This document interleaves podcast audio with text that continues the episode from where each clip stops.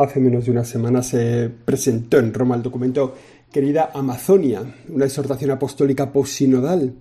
Y como ha tenido mucha amiga, todo me parece que es un buen tema para ir siempre aprendiendo, porque algunos creen que es un documento sobre el celibato, otros piensan que es sobre la ordenación de las mujeres, otros que cierra puertas, otros que las deja abiertas. Hoy entramos en las procerosas aguas de la Amazonía. Yo soy José Chovera, este es el episodio 19 de Siempre Aprendiendo. Siempre aprendiendo. Siempre aprendiendo. Con José Chovera. Y en este tema me gustaría hablar de tres puntos. En primer lugar, de dónde sale este documento. Después hablar un poco del contexto mediático, del lío este de la amiga que se ha creado en torno a este documento. Y en tercer lugar, los puntos esenciales de esta exhortación del Papa. Que dicho de paso, estará muy bien leer, porque si no nos leen los documentos, luego nos los cuentan es lo que voy a hacer yo, contároslo, pero lo que os invito es a leer el documento. De todas formas, lo primero que hay que decir es, eh, por aclarar, no sé que es una tontería, eh, pero a mí no me parece, o sea, me parece que hay que aclararse. ¿Hablamos de Amazonia o Amazonía? Bueno, pues yo creo que hay que quitarse un poco el, el lío de la cabeza. Nosotros decimos Amazonia, y yo creo que en América del Sur dicen Amazonía pero ya está. En nuestro diccionario sale Amazonia, pues así lo digo yo y ya está. Y si alguien me quiere corregir, pues yo acepto la corrección. Pero así lo he leído en el diccionario. Bueno, vamos allá con lo primero. ¿De dónde sale este documento? Lo primero, querida Amazonia, es una exhortación apostólica posinodal, así que sale de un sínodo. Después de un sínodo hay una exhortación apostólica. Escribe una carta que se llama así, exhortación apostólica. Cuando es, como digo, después de un sínodo, pues se le añade esto, exhortación apostólica posinodal. Esta carta tiene una cosa bonita, es que la lengua original es el castellano. No en vano, buena parte de la ribera de este río que da nombre a toda una región habla en castellano. Así que el documento original, el que, el que se recibió, digamos, y luego ya hay traducciones en otras lenguas. Digo que es un documento del magisterio del Papa, que sale de un sínodo de obispos, que se reunió en Roma el pasado mes de octubre, en octubre de 2019, que fue convocado por el Papa para hablar de, de la Amazonia. Ya sabemos, creo que ya lo hemos dicho alguna vez, ¿no? que las reuniones de los, de los obispos en sínodos tienen, son como de tres tipos. Puede haber sínodos ordinarios, sínodos extraordinarios y sínodos especiales. Sínodos, la reunión de, uno, de obispos con el Papa, convocada por el Papa, se llama sínodo. Bueno, pues la reunión de obispos puede ser así, ordinarios, extraordinarios o especiales. Ha habido 15 sínodos ordinarios, se celebran pues, periódicamente, cada dos o tres años. Hay sínodos extraordinarios, han sido tres, que, han tenido que ver con tres cosas puntuales que eran urgentes, que, el Papa del momento los ha ido viendo como necesarios y ha convocado tres sínodos extraordinarios. Y luego los sínodos especiales son los que se refieren a zonas geográficas concretas. Ha habido un sínodo especial para los Países Bajos, para el Líbano, para Tierra Santa. Luego hubo por continentes de América, de Oceanía, de Europa, de África. Ahora ha habido este de la Amazonia. Es un sínodo especial. Este fue convocado el 15 de octubre de 2017. Fijaos, cuando, cuando estábamos preparando el de, el sínodo de los jóvenes, el Papa ya convocó otro sínodo para hablar sobre la región panamazónica, con el tema Amazonia, nuevos caminos para la Iglesia y para una ecología integral. Bueno, a partir de esa convocatoria del Papa, pues entonces se empezó la fase preparatoria que hace en Roma la Secretaría General del Sínodo y empezaron a, bueno, a empezar a hablar con la gente que vive en el terreno. Hay una cosa que allí se llama la REPAM, que es la Red Eclesial Panamazónica, o sea, la iglesia presente en países diversos, pero que comparten un mismo territorio, ¿no? que están vinculadas por ese mismo territorio. Y entre el sínodo de los obispos el consejo presinodal que, convocó el Papa y la red eclesial panamazónica pues hicieron una labor grandísima de consultar a mucha gente, de muchos encuentros, de muchos seminarios, de muchos... Bueno, fijaos, ¿eh? 87.000 personas participaron en estas iniciativas para preparar el sínodo. Y de, estas, de este trabajo, de muchísimos encuentros, reuniones y tal, pues salió el Instrumentum Laboris, el, el instrumento de trabajo. Y el sínodo tiene lugar en Roma tuvo lugar del 6 al 27 de octubre, como digo, el año pasado. Y ahí fueron 185 padres sinodales, ¿no? obispos de la zona y de otros lugares del mundo. ¿no? Hubo también, como suele haber en los sínodos, ¿no? expertos del área, por lo que sea, por su formación, por lo que sea. Y luego 55 auditores que, que hablaban, bueno, que hacían presentes, digamos, a grupos étnicos que estaban allí, indígenas, había también religiosas, había religiosos, digamos que fue una gran reunión de la Iglesia para hablar de una situación concreta en la Amazonia. Todos ellos trabajaron primero escuchando a los ponentes, después eh, dialogando en lo que se llama círculos menores y de ese, de ese trabajo, digamos, de un mes, del mes de octubre, salió el documento final, que fue aprobado con amplia mayoría. Y el Papa es el que, con ese documento final, y después de haber estado en todas las sesiones, incluso haber participado, porque el Papa Francisco interviene en los sínodos y pues más o menos habla, cuenta un poco lo que él ve, sus impresiones, bueno, pues recibe el documento final y el Papa elabora una exhortación apostólica. Él, digamos, lo recibe y dice, bueno, pues yo ahora que he leído lo recibido, el documento final, voy a elaborar esta exhortación apostólica por sinodal. Siempre aprendiendo. Hasta aquí lo que pasó en el sínodo, en su preparación como sínodo. Ahora vamos a hacer un pequeño paréntesis sobre el fragor mediático en torno a este documento. He leído de un periodista que, que cuando fue a la presentación del documento, que fue el miércoles pasado, cuando fue a la presentación de documento a la sala de estampa, preguntó, pero, pero ¿qué pasa? ¿Se ha muerto el Papa o qué? Porque la expectación que se había levantado, expectación mediática por este documento, pues hizo que la sala de prensa estuviera llena, pero como, como, como pocas veces está allí llena la sala estampa. Bueno, vamos a ver cuál fue este lío mediático que se creó en torno a este sino de la Amazonia. Fijaos, hay un punto concreto que es en el Instrumentum Laboris, o sea, este documento de trabajo que se elaboró pues eh, con el trabajo de tantos miles de personas por la Amazonia y por, por otros lugares del mundo, en ese instrumento de trabajo había 147 puntos, ¿no? 147 números. Bueno, pues los medios de comunicación pusieron el foco en un solo punto, el punto 129. De este Instrumentum Laboris pusieron el foco en un solo punto. Ese punto 129 señalaba 26 sugerencias que había que reflexionar en el sínodo. 26 sugerencias. Bueno, pues de las 26 sugerencias que dice el punto 129, los medios de comunicación pusieron el foco en dos, que las voy a leer. En el instrumento Laboris se decía, para las zonas más remotas de la región se estudie la posibilidad de la ordenación sacerdotal para personas ancianas preferentemente indígenas, respetadas y aceptadas por su comunidad, aunque ya tengan una familia constituida y estable. Este, esta sugerencia que hacía el punto 129, entre otras 25 sugerencias, ¿eh? o sea que no.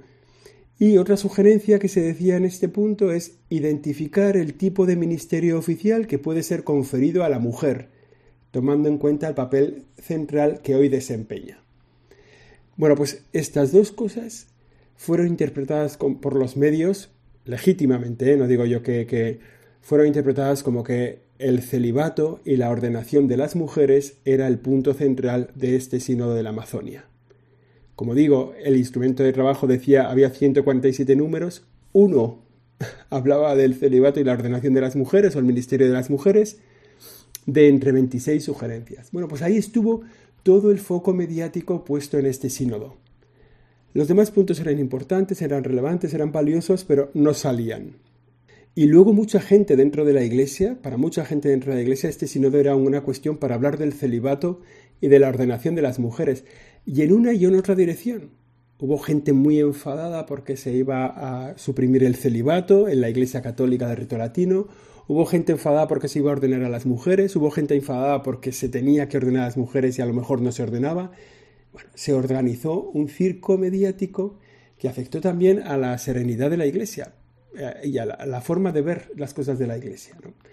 Bueno, al acabar el sínodo, después de estudiar durante un mes el instrumento de trabajo, se elabora ese documento final y en ese documento final hay un número que dice proponemos establecer criterios y disposiciones de parte de la autoridad competente para ordenar sacerdotes a hombres idóneos y reconocidos de la comunidad, que tengan un diaconado permanente fecundo y reciban una formación adecuada para el presbiterado.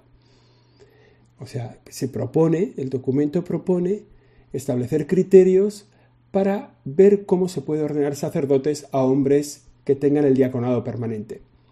Es decir, que puede ser que estén casados, con independencia de que estén casados o no.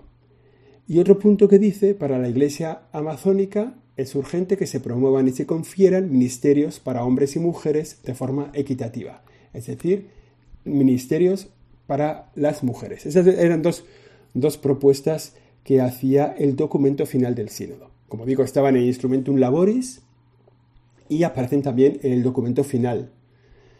¿Cómo queda esta cuestión en la exhortación final? Tanto foco mediático, tantas páginas y páginas de revistas, de comentarios, de blogs, todos cada uno con sus intereses particulares en una u otra dirección. ¿En qué queda en la exhortación final? En el tema de la ordenación de las mujeres se dice esto textualmente. Esto nos invita a expandir la mirada para evitar reducir nuestra comprensión de la Iglesia a estructuras funcionales. Ese reduccionismo nos llevaría a pensar que se otorgaría a las mujeres un estatus y una participación mayor en la Iglesia solo si se les diera acceso al orden sagrado. Pero esta mirada en realidad limitaría las perspectivas, nos orientaría a clericalizar a las mujeres, disminuiría el gran valor de lo que ellas ya han dado y provocaría sutilmente un, empobrecimiento de ese aporte indispensable. ¿Qué es lo que dice? Eso es lo que dice la exhortación del Papa. Después de ese instrumentum laboris, después de ese documento final, el Papa en relación a la ordenación de las mujeres dice que habría un riesgo de una clericalización de las mujeres. Y eso haría que disminuyera el valor de lo que ellas ya han dado. O sea que sería un empobrecimiento de la vida de la Iglesia el ordenar a las mujeres con la idea de que así se les daría el lugar que merecen. Eso en lo que se refiere a la ordenación de las mujeres, a la ministerialidad para las mujeres, ministerialidad ordenada. ¿Y qué hay del tema del celibato de los sacerdotes? Pues la exhortación del Papa no dice ni una palabra. Dice que la necesidad de los sacerdotes, que se reconoce que existe en la zona, en la región de la Amazonia, requiere oración por las vocaciones y planteamientos misioneros en los sacerdotes para acudir a la Amazonia. Es decir, que un sacerdote que se plantee un servicio ministerial en las misiones, que piense en la Amazonia como territorio para su misión. Esa es la solución que da el Papa. A partir de aquí, unos interpretan que el tema no está cerrado, tampoco está abierto, y otros que el tema no está abierto, tampoco está cerrado. Por tanto, este es un poco el foco mediático donde lo pusieron los medios que estaban en Instrumentum Laboris, que estaba en el documento final, que la exhortación apostólica, el tema del celibato no lo toca y el tema de la eh, ordenación de las mujeres, pues también lo deja eh, más o menos cerrado, ¿no? Dice que es una clericalización de las mujeres. Bueno, a partir de aquí ya cada uno hace sus interpretaciones. Por aclarar entonces tenemos dos documentos diferentes, el documento final, que es el fruto del proceso sinodal, y el documento Querida Amazonia, que es la reflexión del Santo Padre, que significa que tiene la autoridad del magisterio ordinario del sucesor de Pedro.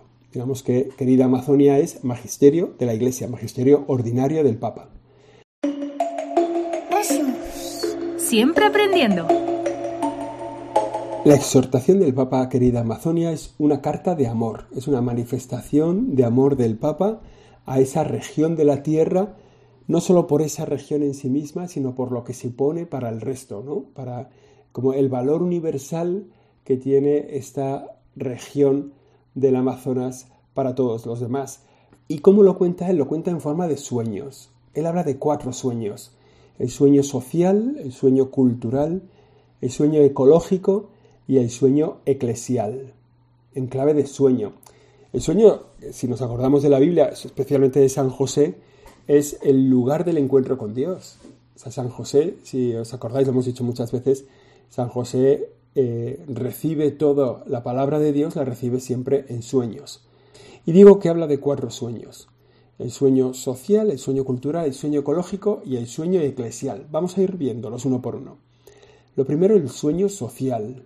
El primer capítulo se centra en el sueño social el Papa subraya que un verdadero enfoque ecológico es también un enfoque social. O sea, no se puede hablar de un sistema ecológico que olvide la vida buena de los nativos. No se puede hablar de conservar el medio ambiente sin conservar una buena vida de las personas que viven en ese medio ambiente. Y habla de la injusticia y de los crímenes que han vivido esos pueblos que están allí, que están sujetos a la esclavitud en muchos lugares, ¿eh? por poderes externos de otros países, pero también por poderes locales. Y que eso deriva en muchas situaciones de injusticia, de devastación, de asesinatos, de corrupción. El Papa pide algunas líneas de solución, propone algunas líneas de solución. Lo primero, crear redes de solidaridad y desarrollo. Movilizar el compromiso de todos, incluso, incluso, no incluso, sino en primer lugar de los líderes políticos. Luego hablar del sentido comunitario, de, ponerse en marcha con un sentido comunitario y de establecer un lugar de diálogo social en la Amazonia. Como digo, el sueño social del Papa. Dice, no se puede cuidar el medio ambiente sin cuidar a las personas que viven en ese medio ambiente. Después habla del sueño cultural, cuidar el poliedro amazónico. Ya sabéis que la figura del poliedro para el Papa es muy querida. La, vida no es una esfera donde todos están a la misma distancia del centro, sino que es un poliedro donde cada una está a una distancia, cada esquina, cada lugar está a una distancia diferente del centro. Y el Papa dice que no se puede, en este sueño cultural, que no se puede colonizar culturalmente a la Amazonia, que no hay que hacer que las culturas sean homogéneas, que eso es una visión consumista del ser humano. Todos somos iguales para todos poder consumir lo mismo y así, digamos que los bienes, servicios, consumo que nos ofrecen a unos puedan servir también para ofrecérselos a otros y a otros. Digamos, anular las diferencias culturales, colonizar culturalmente. Y el Papa advierte de este peligro. Por eso recuerda el Papa la necesidad, ya lo había dicho en el signo de los jóvenes, de recordar, retomar nuestras propias raíces, recuperar la conciencia del pueblo al que pertenecemos. O sea que el encuentro de culturas, el diálogo entre culturas, no quiere decir el dominio de unas sobre otras. Es más, dice, de las culturas más avanzadas pueden aprender de las culturas menos desarrolladas, que han desarrollado un tesoro cultural que es diferente, que está vinculado a la naturaleza. Por tanto, el sueño cultural habla de un diálogo entre culturas, donde las, diferentes, las diferencias culturales no son una frontera, sino un puente. Habla también el tercer punto del sueño ecológico, que es combinar el cuidado del medio ambiente y el cuidado de las personas. Está muy relacionado con la Laudato Si, la relación estrecha que hay entre el ser humano y la naturaleza en la Amazonia. Dice el Papa, ¿no? La primera ecología que necesitamos es cuidar de los hermanos como el Señor se preocupa por cada hombre. Esa es la primera. A veces, ¿verdad? Nos hablan de la ecología y nos parece una cosa complicada. Creo que ya hemos hecho un siempre aprendiendo sobre Laudato sí. Pero en realidad el Papa dice, el la primera ecología necesaria es cuidar de los hermanos. El cuidado del medio ambiente y el cuidado de los pobres son inseparables, dice el Papa. Y dice que el Papa dice que esto nos ayuda a liberarnos del paradigma tecnocrático y consumista que asfixia la naturaleza. Paradigma tecnocrático, ¿no? Toda la tecnología, todo el consumo, todo el una cosa, otra cosa, otra cosa. Yo creo que la contemplación del Amazonas, la contemplación de la naturaleza, nos ayuda a liberarnos de este paradigma. Dice que es necesario un desarrollo sostenible, o sea, que, el desarrollo pueda seguir creciendo, que a la vez que se, se saca materia prima, se siga creando materia prima en ese entorno. Y luego habla el Papa de la necesidad de educación y de hábitos ecológicos, que eso es una educación y hábitos para todos, no solo para ellos, sino también para nosotros. Por tanto, la ecología no es una cuestión técnica meramente, incluye también un aspecto educativo. Y luego hay un último punto, el sueño eclesial, que el Papa sueña con una iglesia con rostro amazónico. Este va más dirigido a los pastores, a los fieles católicos, o sea, no, es tanto una exhortación como a todo el mundo, sino también especialmente a los católicos, a los que les invita a desarrollar una iglesia que tenga ese rostro amazónico.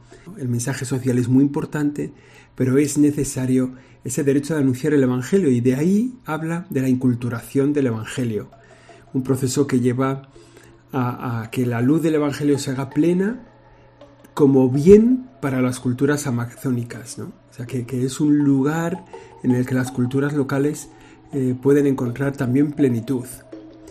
Bueno, estos son los cuatro sueños del Papa. esto es, es, un atrevimiento decir que si has escuchado este podcast sabes algo de este documento. ¿eh? No, no, vale. O sea, no solo hay que escucharme a mí, evidentemente, sino que hay que leer el documento. Pero espero que esto te sirva un poco de, de aperitivo, que nos permita olvidarnos de ese paradigma mediático y a lo mejor interesado de tanta gente de buscar en este documento solo dos puntos y olvidarse de todo lo demás. Pensar que el Papa nos está hablando de sus cuatro sueños para esta zona y nos los propone a toda la Iglesia como solución, como necesidad de ver problemas que son problemas para todos, no solo para la región. Esto ha sido siempre aprendiendo el, el episodio número 19. Nos volvemos a escuchar la semana que viene si Dios quiere. Yo soy José Chovera, aquí os espero. Gracias. Siempre aprendiendo. Siempre aprendiendo. Con José Chovera.